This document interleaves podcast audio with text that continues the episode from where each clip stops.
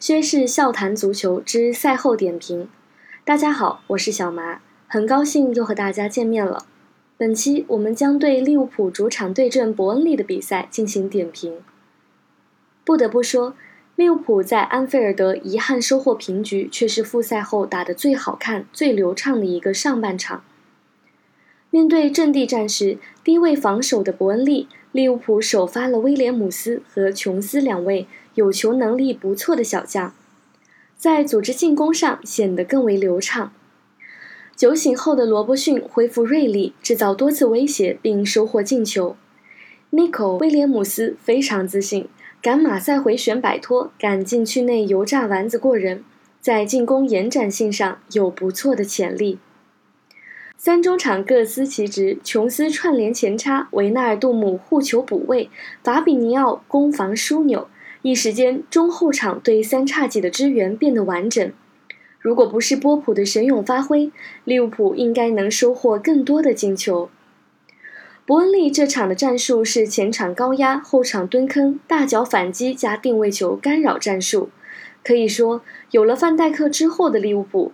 已经基本统治了反击中的第一点，不太惧怕这种战术了。而对于本场平局，我们认为有几个客观原因。克洛普在赛后也提到了其中两点：第一，波普的精彩发挥，在这里我们就不做赘述了；第二，伯恩利的定位球干扰战术是他们本场最能威胁红军的手段。由于本场比赛裁判哨子较松。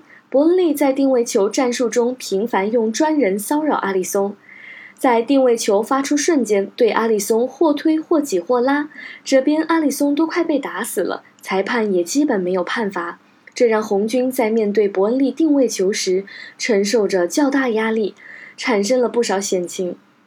第三就是戈麦斯被压制，这两年戈麦斯的成长是让人肯定的。但当他面对冲击力强、侵略性高的力量型前锋时，他的高空球预判、压力下处理球的稳定性、单对单的选位短板都会暴露出来。本场在压力下有不少失误，被扳平一球也和他被压制有关。对方后期也盯着他这个点来打。年轻的戈麦斯离一流中卫还有不少的成长空间。第四就是三叉戟的把握能力。三叉戟为红军打进了很多进球，但我们也看到很多豪门射手能轻易把握的机会，有时在三叉戟脚下却总有翻车的镜头。事实上，萨马菲都是在二十四岁后才加入利物浦的，在此之前，他们在各自俱乐部其实并不是以前锋姿态作为球队头号射手的。到了内锋、边前锋成为得分主力的时代，在克洛普的改造下，三叉戟焕发了惊人的创造进球能力。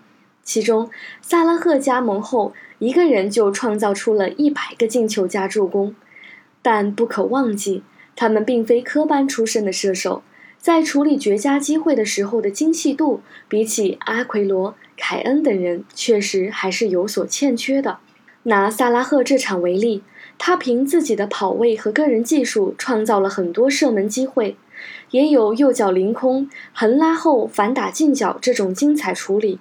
然而，在面对一些简单的射门机会时，却往往吃不准皮球的部位，或者没调整下急于射门缺乏角度，又或者过于追求圆角弧度缺乏力量，这些都是非常让人扼腕的。如果说之前萨拉赫因为要背身扛人内切射门，在力竭后射门动作容易变形，那这场的萨拉赫其实并非这样，而是有不少直面门将的机会。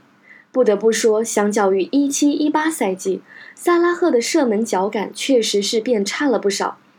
然而，相对于那些精于射门的前锋，埃及人凭自身跑位与个人技术创造出来的得分机会，又往往两倍于前者，这让他浪费大量机会后，依旧每年都是金靴级别。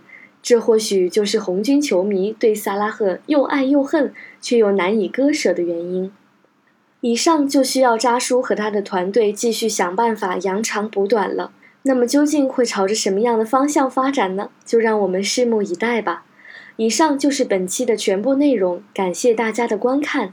以上观点由薛氏笑谈足球高密侯提供，感谢尤尔军对本视频的大力支持。